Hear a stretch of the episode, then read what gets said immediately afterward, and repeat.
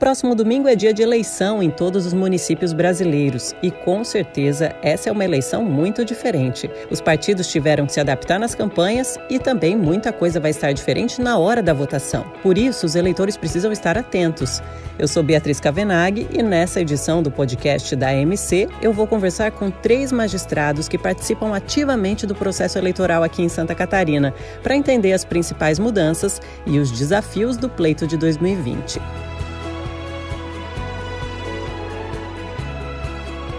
Aqui com a gente o desembargador Jaime Ramos, que é presidente do Tribunal Regional Eleitoral de Santa Catarina. Desembargador, muito obrigada pela presença aqui no podcast da MC. Muito obrigado também, é uma satisfação estar com vocês. Está aqui também a juíza eleitoral Cíntia Ard, que é responsável pela zona eleitoral de Imaruí. Tudo bom, doutora Cíntia? Como vai? Tudo bem, Bia. É, olá, olá ouvintes. Cumprimento o desembargador Jaime, doutora Clarice e agradeço também a oportunidade pelo espaço e o convite. Nós é que agradecemos a sua presença aqui. E também está com a gente a doutora Clarice Lanzarini, que atua na Zona Eleitoral de Brusque. Doutora Clarice, muito obrigada pela presença mais uma vez aqui na, no podcast da MC. Bom dia, Bia. Eu que agradeço o convite. Me sinto honrada de dividir esse espaço com o nosso desembargador presidente do TRE e com a minha colega Cíntia. Eu quero de, de antemão agradecer, inclusive, a presença de vocês nessa gravação aqui, porque eu sei que não está fácil a vida dos juízes eleitorais, nem do presidente do Tribunal Eleitoral, agora às vésperas da eleição, com bastante trabalho. Muita coisa mudou com relação à última, ao último pleito que nós tivemos em 2018. Muita coisa mudou exatamente por causa da situação que a gente vive de pandemia, não é mesmo, desembargador? Eu queria saber quais foram as principais mudanças, o que, que a população precisa saber para o dia da votação, que vai ser no próximo dia 15? Quero dizer o seguinte: nós temos 5 milhões e 200 mil eleitores no estado de Santa Catarina. Desses, 51% são mulheres. Nós temos feito um, um, trabalho pela Escola Judiciária Eleitoral de sensibilização das mulheres para a participação mais efetiva na, na política. Mas neste ano de eleições municipais de 2020, nós tivemos o contratempo da pandemia da Covid-19 e mudou bastante o cenário em relação ao, ao dia das eleições, a própria, eh, o próprio desenvolvimento dos trabalhos eleitorais. E a senhora me pergunta, no dia da eleição, como vai ser? Nós teremos eh, mesários, uma boa parte deles, a maior parte deles, eh, mesários voluntários que se dispuseram a colaborar com a Justiça Eleitoral. É, esses mesários usarão os equipamentos de proteção individual que o TSE obteve por doação de cerca de 30 empresas, entre empresas doadoras e empresas que fizeram logística e transporte. O eleitor também estará protegido é, e nós precisamos que os eleitores tenham essa consciência de solidariedade porque eles não, não, não devem estar protegidos apenas para eles mesmos, e sim para todos os demais eleitores. Então o eleitor chega na, na sessão eleitoral, apresenta seu documento de identidade com fotografia, a uma distância de um metro do, da, do mesário, e o mesário vai solicitar que ele abaixe a máscara para uh, mostrar o rosto, o rosto para identificação, ele então se afasta dois passos para trás e faz essa demonstração. Em seguida, então, o eleitor, usando da própria caneta de preferência, né, ele que leve a sua caneta, mas se não, não levar, ele terá lá a caneta para ser utilizada. Ele vai é, passar a, o álcool em gel na sua mão, nas mãos, e vai assinar a folha de votação. E dali, então, ele segue para a cabina e vai votar. É importante assinalar desde logo aqui que o eleitor deve levar a colinha sim com os números dos seus candidatos, dos, dos candidatos que ele escolheu. Então ele leva a colinha na seguinte ordem: primeiro, o candidato a vereador com o seu número, e segundo, o candidato a prefeito. Então ele vai votar primeiro para vereador, depois para prefeito retornando à mesa, então ele usa álcool em gel novamente para asepsia das mãos e o seu documento já estará no bolso, ele já vai para casa. Esse é o procedimento. Tem uma questão de, de mudança de horários também, não tem horários específicos para idosos? uh, o TSE estabeleceu que das 7 horas até as 10 horas, e aqui é importante assinalar que o período de votação foi alargado em uma hora, ou seja, começa às 7 horas e termina às 17 horas, das 7 às 10, de preferência as pessoas é, vulneráveis, idosas, né, a partir de 60 anos de idade, que exercem o seu direito de votar. Nós temos, é curioso, nós temos mais de mil eleitores com mais de 100 anos de idade e muitos deles provavelmente vão querer exercer o seu direito de voto. Então, esse período, esse horário ali, é, é importante que os outros eleitores, eles, eles dê preferência aos idosos, né? É, mas não impede que também qualquer eleitor venha votar em qualquer horário né, dentro do período de votação. Não há restrição de horário, então, é só um pedido de preferência. Exatamente. Bom, a gente teve também algumas mudanças com relação às campanhas, né? Talvez a cena mais clássica da campanha eleitoral seja aquela cena do comício, onde o candidato aparece cheio de gente ao redor, e esse ano o coronavírus não nos permitiu os comícios. O que, que mudou nas campanhas eleitorais, doutora Cíntia? É, Bia, mudou, mudou muita coisa porque era da, da cultura, né, do, da própria campanha, justamente a aglomeração, né, o contato do, dos, dos candidatos com os seus eleitores, com os seus apoiadores, enfim. Então, a principal, realmente, você já mencionou, é a recomendação da Justiça Eleitoral é, para que os candidatos evitem os eventos públicos que, que coloquem em risco a, a saúde pública em função da propagação do, do novo coronavírus, né? Então, tentando resumir aqui, é, eles devem evitar, seus candidatos devem evitar a, a, a, promoção de eventos com um grande número de, de, de eleitores, de pessoas, enfim. É, é, orientação de, de uso correto de máscara por todos esses participantes durante esses eventuais encontros, né, que certamente acabarão ocorrendo. É, a preferência pela, pela utilização de espaços bem amplos, abertos, ventilados, né, é, e, e, e, também se, se, recomenda que evitem a distribuição do material impresso, porque também é um meio de propagação, já que as pessoas têm o hábito, mesmo com a máscara e mesmo com a orientação do, do, do álcool, né, do uso do álcool em gel, de, de levar a mão aos olhos, né, à boca, enfim, é meio que inevitável né, que isso aconteça.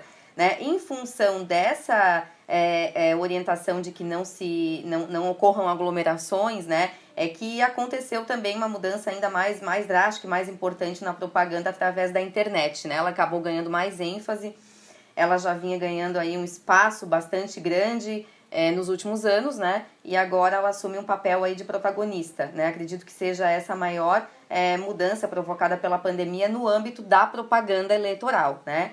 Aqui, se você me permite ainda, Bia, aproveito para reforçar a orientação no sentido de que é, quando, quando receberem, né, quando os eleitores, os cidadãos receberem uma informação é, a, a, respeito de um candidato é, pela internet, que consulte a, a, ver, a veracidade dessas informações antes de promover qualquer impulsionamento, qualquer transmissão aos seus contatos, né? É, essa verificação ela pode acontecer é, nas agências de, de checagem disponíveis na internet. Eu cito algumas aqui só para exemplificar: a Lupa, Fato ou Fake, painel do CNJ, boatos.org, né? Dentre tantas outras é, disponíveis aí para a todos nós. Uhum. Tá? Essa recomendação de checar a veracidade da informação, ela serve sempre e mais agora, né, nas, nas campanhas eleitorais.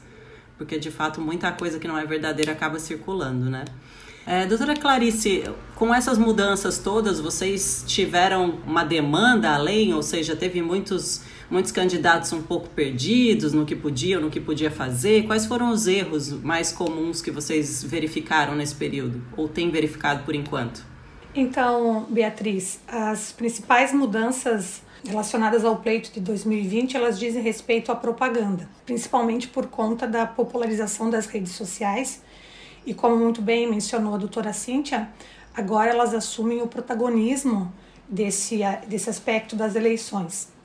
E as mudanças na legislação eleitoral, a grande maioria foi em decorrência desse novo é, paradigma. O que que os, não só os candidatos, mas como a sociedade em geral, os eleitores, a dúvida é o, até onde eu posso ir dentro da, das redes sociais para fazer a propaganda, para divulgar a minha candidatura. Como, por exemplo, é apenas o candidato e o partido que pode impulsionar as, a divulgação de conteúdo pelas, pelas redes sociais.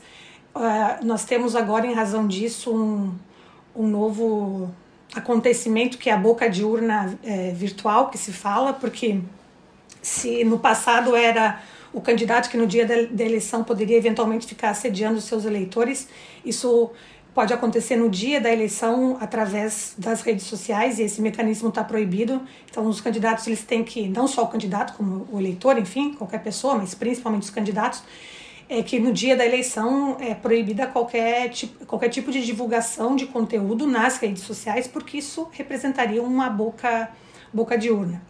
Desembargador, a gente teve também uma mudança com relação a, ao fim das coligações, né? Passou a valer desde a última eleição. É, na prática, o que, que mudou para vocês sobre as coligações? mudou o número de candidatos, porque nas eleições de 2016 foram é, de 16 a 17 mil candidatos. E nestas, né, como falei, tem em torno de perto de 22 mil candidatos originários. É, isso decorrente foi em, torno de 28% o acréscimo. Até se esperava mais, esperava até 60% de acréscimo de candidatos.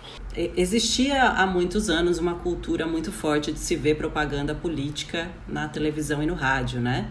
O tempo de televisão, da propaganda política na televisão diminuiu muito nos últimos anos e, como vocês já destacaram algumas vezes, as redes sociais acabaram ganhando muito mais destaque. Natural que isso tenha acontecido, já que as redes sociais na nossa vida né, estão ganhando mais espaço. Como vocês orientam os eleitores para que eles encontrem informações sobre os candidatos e encontrem orienta é, informações verdadeiras a respeito desses candidatos? Eu acho que ainda existe no, no inconsciente coletivo a ideia de muitas pessoas de votar no, no, no vizinho ou no amigo ou, ou no, naquele candidato em que algum amigo ou algum familiar entregou o santinho e você não conhece, né? Você não conhece a vida, a história é, profissional, a vida pregressa, é, como é que aquela pessoa se comporta na comunidade, se ela já exerceu algum cargo público ou não, né? É, então é importante que se conheça a trajetória política, a história de vida desse candidato, né? Um outro aspecto que eu sempre gosto de falar é que nós não residimos nem na União nem no Estado, nós residimos no município, né? Então a maioria da, das ações que influenciam nossos candidatos são, são decididas no âmbito municipal, né? Ou seja, é, os nossos representantes eleitos, eles exercem uma influência direta na nossa vida, né? Com os projetos relacionados à segurança, à saúde, é, à educação, né? Por isso que é extremamente importante que, que os eleitores busquem essas informações a respeito é, do histórico dos, dos candidatos, né? É, uma fonte confiável de pesquisa, Bia, é o que consta no site do TSE, que é o Divulga Cande Contas, né? No caso dos prefeitos, eles têm obrigação por lei, né, ao efetuar o registro das suas candidaturas, que, de encaminhar suas propostas, né? Também. Então, nesse link, você seleciona ali a região do país, o estado, a cidade, clica no nome do candidato e você consegue uh, acesso aos dados pessoais, lista de bens declarados à Justiça Eleitoral, certidões criminais, o próprio grau de escolaridade, né, o plano de governo, né, em se tratando de, de, de prefeitos, né, candidatos a prefeito e a vice. É, Beatriz, complementando, reforçando o que a doutora Cíntia falou, a, a Justiça Eleitoral, de uma maneira geral, sempre vem reforçando o papel do eleitor e, e, e esse binômio do, do direito e do dever, que é o voto, ele é, é um direito e ele é também um dever, mas é, não é o simples exercício do voto. Eu acho que o dever e o direito do eleitor, ele, ele se, se estende a essa pesquisa sobre o seu candidato. Porque não é só votar, mas é o voto consciente e lembrar que o voto é um dos instrumentos mais poderosos que o cidadão tem ao seu dispor e ele só consegue usar é, desse instrumento na sua eficiência se ele efetivamente buscar essa, essa pesquisa sobre os seus candidatos, as suas, as suas propostas. Na verdade, eu vivo dizendo que existe uma cultura de corrupção eleitoral, que é o eleitor pedir ao seu candidato mais próximo ali, ou algum candidato, que pague a minha continha de luz, a minha continha de água, a minha taxa de, de eh, emissão de CNH e, e, parece que tudo é normal, mas não é. Isso não é solidariedade não, de, de parte do candidato. Não, isso é uma corrupção eleitoral, porque ele está fazendo isso para obter o voto desse eleitor e da família toda. Não?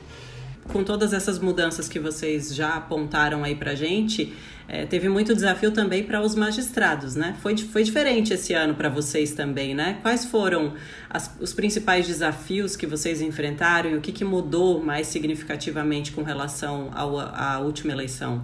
O que mudou é que agora nós temos um desafio né, muito grande que é conciliar a ocorrência desse rito tão indispensável à democracia, que é o processo eleitoral, com a preservação da saúde da sociedade como um todo, né? Nela incluída o eleitor, o candidato e os mesários que são convocados, convidados a, a participarem desse, desse processo. Porque, inclusive, a realização do pleito ela foi muito questionada.